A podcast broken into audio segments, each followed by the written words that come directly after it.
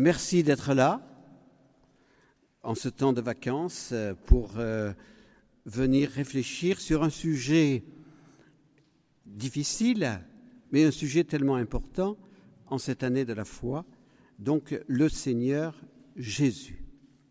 Et nous avons ajouté le Seigneur Jésus et la loi naturelle. Laissons résonner en nos oreilles l'appel de Jean-Paul II au début de son pontificat N'ayez pas peur d'ouvrir les portes de vos cœurs et de vos États au Christ. À la suite de Benoît XVI, invitons les hommes à ne pas avoir peur de perdre leur liberté. Jésus ne vient pas pour la leur ravir, mais pour la libérer. Que les démocrates qui ont le grand souci de la liberté n'aient pas peur de celui qui a dit à César ce qui est à César et à Dieu ce qui est à Dieu.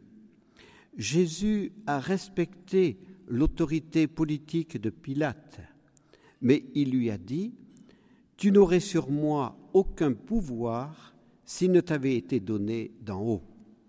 Puisse notre session aider à vivre un laïcisme apaisé en vue du vrai renouveau et du vrai changement de la France et de l'Europe vieillissante.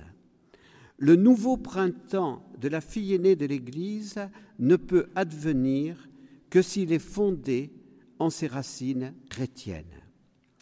Le réveil de la France profonde, qui a commencé le 13 janvier dernier à Paris, ne doit pas être un feu de paille, un barouf d'honneur, mais un mouvement vers la fidélité aux valeurs non négociables. Les dix dernières années du XXe siècle ont été marquées, selon Joseph Ratzinger, par la grave crise du relativisme théologique.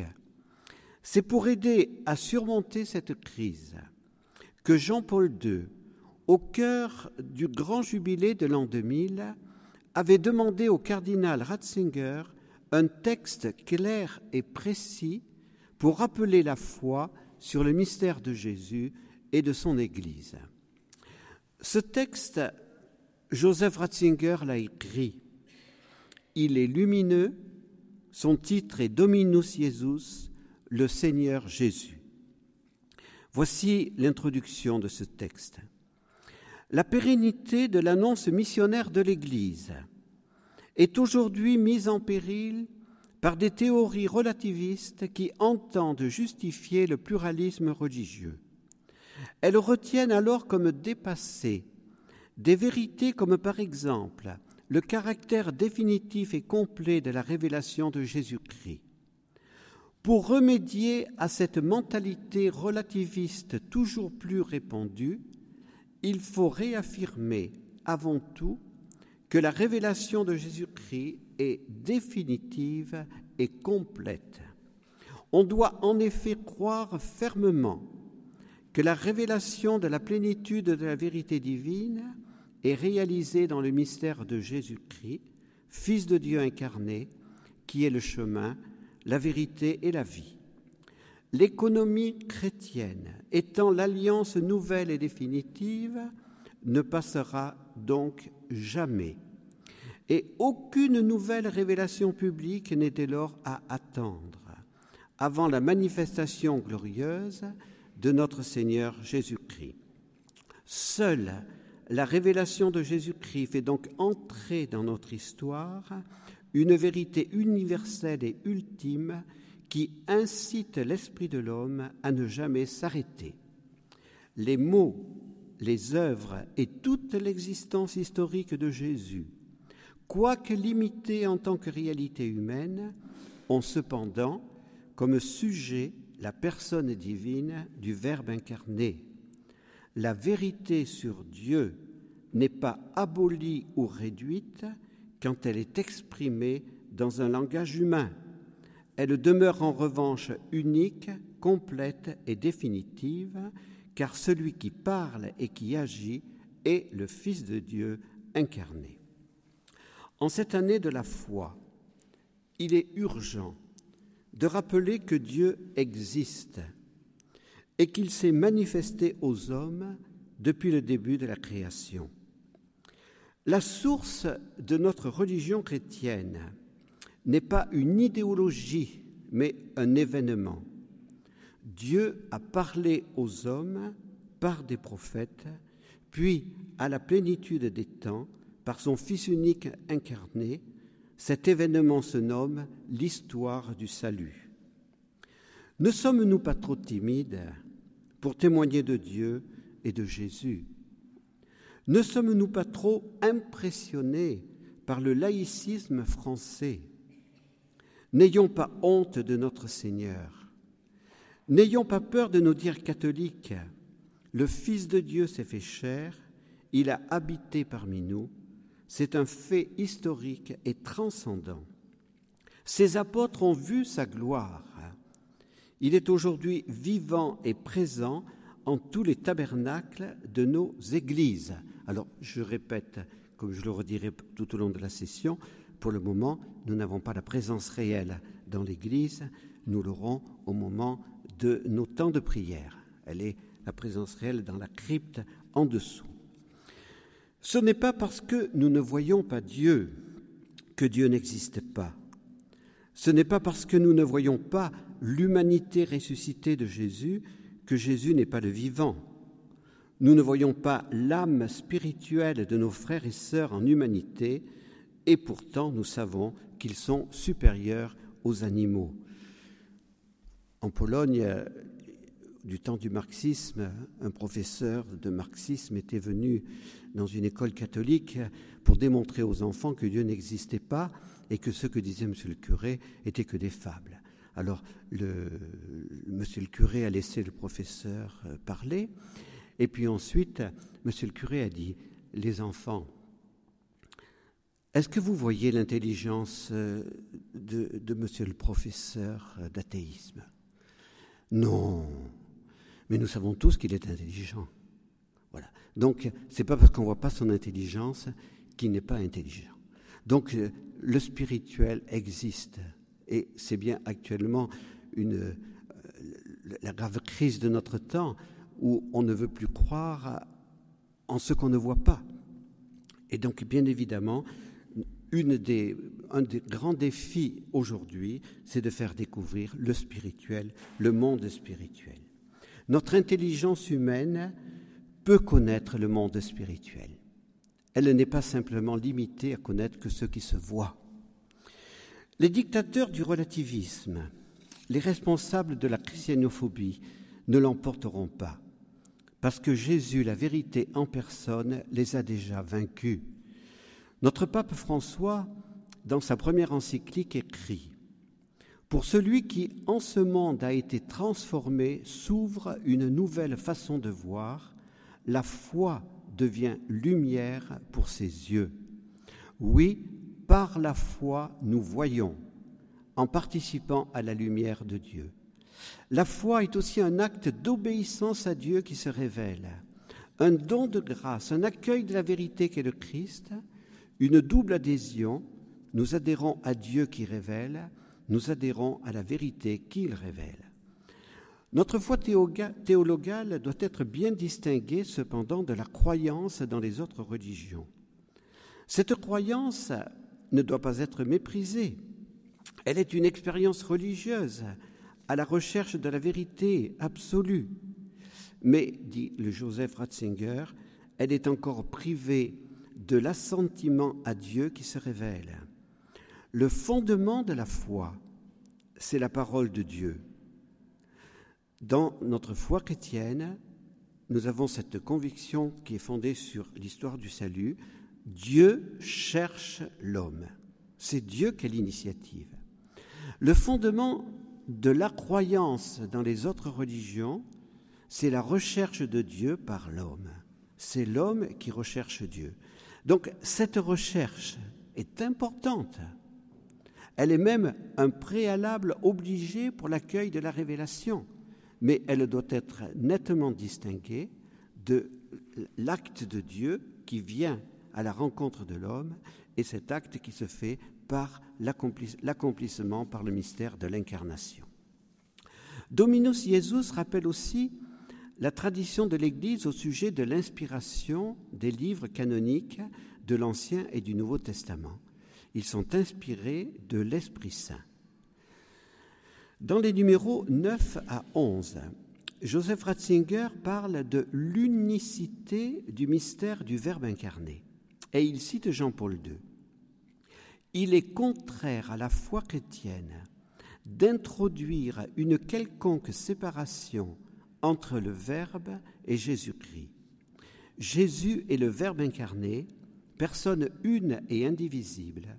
Le Christ n'est autre que Jésus de Nazareth, et celui-ci est le Verbe de Dieu fait homme pour le salut de tous. Elle n'est donc pas compatible avec la doctrine de l'Église, la théorie qui attribue une activité salvifique au logos comme tel dans sa divinité, qui s'exercerait plus loin et au-delà de l'humanité du Christ, même après l'incarnation. Jésus-Christ est le médiateur et le rédempteur universel. Cet enseignement est complexe pour des non-théologiens, mais il est bon de le rappeler. Il signifie que le Verbe ne s'est incarné qu'une seule fois en Jésus. Le Verbe ne s'est pas réincarné dans les autres fondateurs de religion. Finalement, c'est cela qui est, en jeu. C'est que, euh, avec euh, un langage euh, scientifique, car on ne vous dit pas cela d'une manière simpliste, mais avec un langage scientifique, on voudrait faire croire qu'il y a eu plusieurs réincarnations du Verbe. Et s'il y a eu plusieurs réincarnations du Verbe, eh bien évidemment, nous relativisons toutes nos religions. Eh bien non, il n'y a qu'une seule incarnation. Jésus seul est la personne divine du Fils de Dieu qui possède la nature divine et la nature humaine. Unique est l'incarnation, unique est la rédemption accomplie une fois pour toutes par sa mort sur la croix et par sa résurrection. Une autre erreur dangereuse se répandait pour la foi dans les dix dernières années du XXe siècle. L'Esprit Saint, disait-on, pourrait agir d'une manière plus large que le Verbe incarné. Et cette erreur justifiait d'une autre manière l'affirmation relativiste toutes les religions se valent. Le Christ ressuscité, répondait Joseph Ratzinger, agit désormais dans le cœur des hommes par la puissance de son esprit. Ce dernier ne se substitue pas au Christ. Il n'agit pas à côté ou en dehors du Christ. Il n'y a qu'une seule économie salvifique du Dieu un et trine, réalisée dans le mystère de l'incarnation, mort et résurrection du Fils de Dieu, mise en œuvre avec la coopération du Saint-Esprit et élargie dans sa portée salvifique à l'humanité entière et à l'univers. Les hommes ne peuvent donc entrer en communion avec Dieu que par le Christ sous l'action de l'Esprit. Comprenons bien cet enseignement encore difficile de Dominus Jesus. Le Saint-Esprit est l'Esprit du Père et du Fils. Comment pourrait-il agir en dehors du Verbe incarné? Comment pourrait-il ajouter à la plénitude de la révélation advenue avec Jésus? Ou même, comment pourrait-il contredire cette révélation? Car si je dis par exemple que le Saint-Esprit a inspiré le fondateur de l'islam, Mohammed, je dis, le Saint-Esprit s'est contredit. Car le Saint-Esprit ne peut pas annoncer que le Verbe s'est fait chair et ensuite euh, inspirer un autre fondateur de religion qui va lutter contre le mystère de l'incarnation. Dans, Saint Jean, il est parlé de l'Antichrist. L'Antichrist, c'est celui qui nie que Dieu est entré dans la chair. Et actuellement, eh bien, il y a, beaucoup de confusion. Et, l'Antichrist agit. Ne nous laissons pas égarer par des théories qui ont, dit Jean-Benoît XVI, l'apparence de la scientificité, mais qui sont de fait erronées et infidèles à la tradition. Les numéros 13 à 15 développent le mystère de l'unicité et de l'universalité du mystère salvifique de Jésus-Christ. Il faut croire fermement, dit Joseph Ratzinger, comme un élément permanent de la foi de l'Église, la vérité sur Jésus-Christ, Fils de Dieu, Seigneur et unique Sauveur, qui, par son incarnation, sa mort et sa résurrection, a accompli l'histoire du salut dont il est la plénitude et le centre. Le Nouveau Testament en témoigne clairement. Le Père a envoyé son Fils comme sauveur du monde. 1 Jean 4, 14. S'adressant à la communauté de Corinthe, Paul écrit Bien qu'il y ait soit au ciel, soit sur la terre, de prétendus dieux, et de fait il y a quantité de dieux et quantité de seigneurs, pour nous en tout cas, il n'y a qu'un seul Dieu, le Père de qui viennent toutes choses et vers qui nous allons, et un seul Seigneur Jésus-Christ, par qui viennent toutes choses et par qui nous allons. Dieu veut que tous les hommes soient sauvés et parviennent à la connaissance de la vérité. Car Dieu est unique, unique aussi le médiateur entre Dieu et les hommes, le Christ Jésus, homme lui-même, qui s'est livré en rançon pour tous. L'Église croit qu'il n'est pas d'autre nom donné aux hommes par lequel ils doivent être sauvés. Elle croit aussi que la clé, le centre et la fin de toute histoire humaine se trouvent en son Seigneur et Maître. Il faut donc croire fermement, dit Joseph Ratzinger, comme vérité de foi catholique, que la volonté salvifique universelle du Dieu un et trine est manifestée et accomplie une fois pour toutes dans le mystère de l'incarnation, mort et résurrection du Fils de Dieu. Il ne faut pas avoir peur, dit Joseph Ratzinger, des termes d'unicité, d'universalité et d'absolu. Nous ne méprisons pas les autres religions, mais nous voulons la fidélité à la révélation. Alors par unicité, que voulons-nous dire? Que Jésus-Christ a une fonction unique et singulière pour le genre humain et pour son histoire. Cette fonction lui est propre, exclusive, universelle et absolue. Jésus seul est le Verbe de Dieu fait homme pour le salut de tous. Voici ce qu'enseigne le Concile Vatican II. Le Verbe de Dieu, par qui tout a été fait, s'est lui-même fait chair, afin que, homme parfait, il sauve tous les hommes et récapitule toutes choses en lui. Le Seigneur est le terme de l'histoire humaine, le point vers lequel convergent tous les désirs de l'histoire et de la civilisation, le centre du genre humain, la joie de tous les cœurs et la plénitude de leurs aspirations. C'est lui que le Père a ressuscité d'entre les morts, a exalté et fait siéger à sa droite, le constituant juge des vivants et des morts. C'est précisément ce caractère unique du Christ qui lui confère une portée absolue et universelle par laquelle, étant dans l'histoire, il est le centre et la fin de l'histoire elle-même. Je suis l'alpha et l'oméga, le premier et le dernier, le principe et la fin. Je suis bien conscient, bien chers amis, de la difficulté que vous aurez à lire le texte Dominus Jesus. Je vous invite cependant, en ce temps de vacances, à ne pas avoir peur de méditer ce texte lumineux. Vous comprendrez mieux alors le travail intellectuel gigantesque qui a été accompli par Joseph Ratzinger en tant que théologien d'abord, préfet de la Congrégation pour la doctrine de la foi ensuite, à partir de 1981, et pape. Dans son livre sur Jésus, en trois tomes, ce grand pape théologien a vraiment fait découvrir le grand et beau mystère de Jésus, vrai Dieu et vrai homme. Il a affirmé avec autorité et compétence l'historicité des évangiles et la non-distinction entre Jésus de l'histoire et Christ de la foi.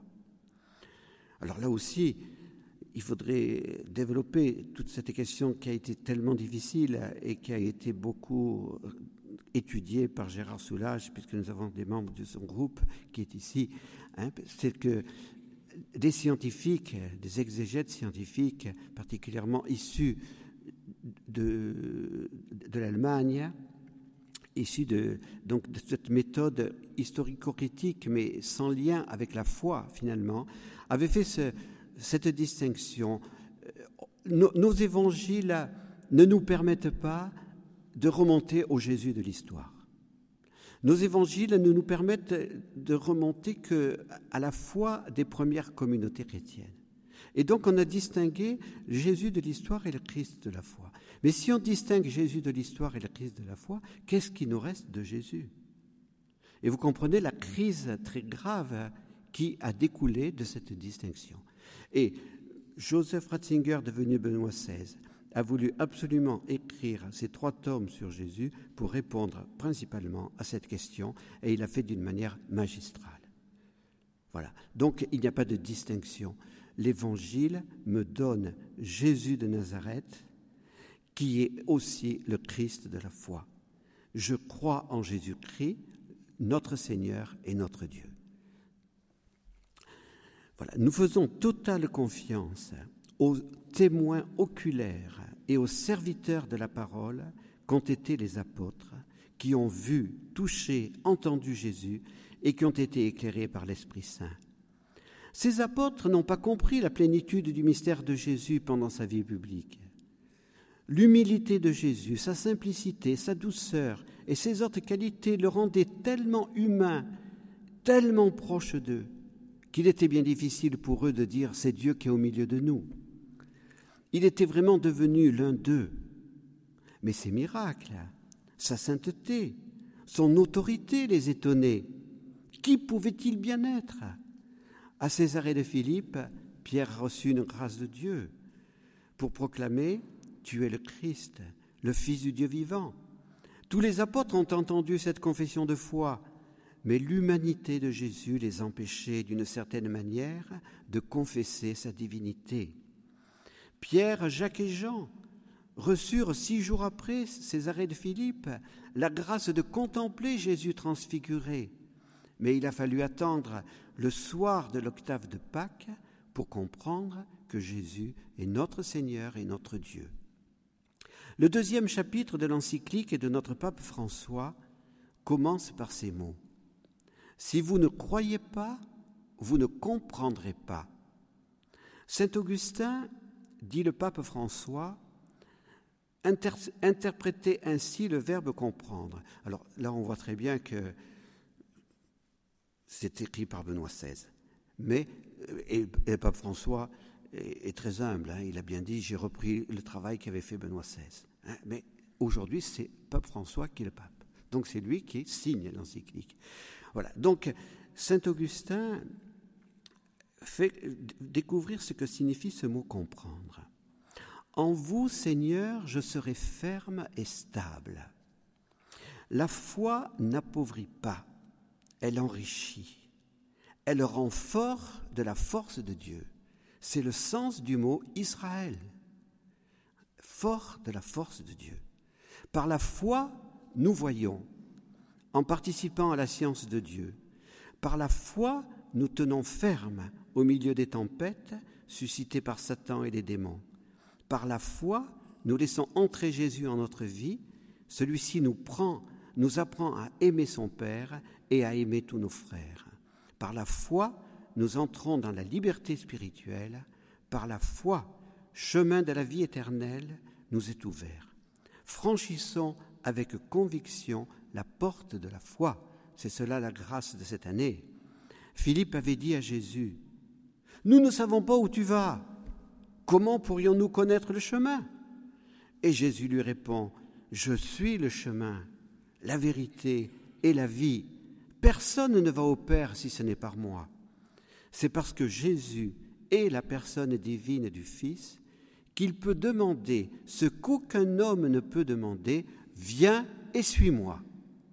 Il est l'alpha et l'oméga, le Verbe créateur et celui en qui nous serons tous un dans la vérité et l'amour. Remercions Jean-Paul II d'avoir demandé à Joseph Ratzinger le texte lumineux qu'est Dominus Jesus. Devenu pape, Benoît XVI a continué son travail en écrivant les trois tomes Jésus de Nazareth. Son but était de faire connaître et aimer Jésus. La foi n'est pas, contrairement à ce que prétendait Karl Marx, l'opium du peuple. Elle est une vertu théologale, une force divine qui transforme l'homme et le monde. Notre pape François a utilisé le mot révolution pour signifier ce que fait la foi. Il parlait même de l'unique révolution, de la grande révolution qui fait de l'homme pécheur un saint et qui peut transformer ce monde injuste en civilisation de l'amour. Le regard de la foi chrétienne a apporté de nombreux bienfaits à la cité des hommes pour leur vie en commun, a-t-il encore écrit dans son encyclique. Pierre Olivier, Loïc et Béatrice Bertrand Sœur Geneviève vont nous faire découvrir cela par leur témoignage. Soyons fiers de notre foi et fidèles. Comprenons que les maux qui frappent notre France viennent d'abord de son apostasie et de son mépris de la loi naturelle. Les droits de l'homme ne seront pleinement respectés que lorsque tous les hommes ouvriront leur cœur au Verbe incarné, qui est la sagesse en personne, et que lorsqu'ils se soumettront à la loi naturelle dont le fondement est Dieu. Pour le bien commun temporel des nations, il est important d'obéir à César. Pour le bien éternel de tous, il est nécessaire d'obéir à Dieu. Mais lorsque César veut se prendre pour Dieu, nous devons dire comme les apôtres, il vaut mieux obéir à Dieu qu'à César. Et n'ayons pas peur de le rappeler à notre président actuel de la République. Je conclurai par cette constatation de Benoît XVI dans son livre sur Jésus. Qu'a donc apporté Jésus au monde? Il n'a pas apporté plus d'argent, plus de pouvoir, plus de plaisir il a apporté Dieu. Que devons-nous apporter à la France et au monde d'aujourd'hui en tant que disciples de Jésus Nous devons lui apporter Dieu. Mais quel Dieu devons-nous lui apporter? Le seul et unique Dieu dont le vrai visage est pleinement révélé par Jésus. La lumière de la foi dernier texte préparé par Benoît XVI et premier texte de notre pape François, ouvre l'homme sur la totalité de l'existence. Jésus est la vraie lumière des hommes, le seul soleil invaincu qui nous fait découvrir que la vie humaine a un sens et qu'elle s'accomplira dans le bonheur de la vie éternelle.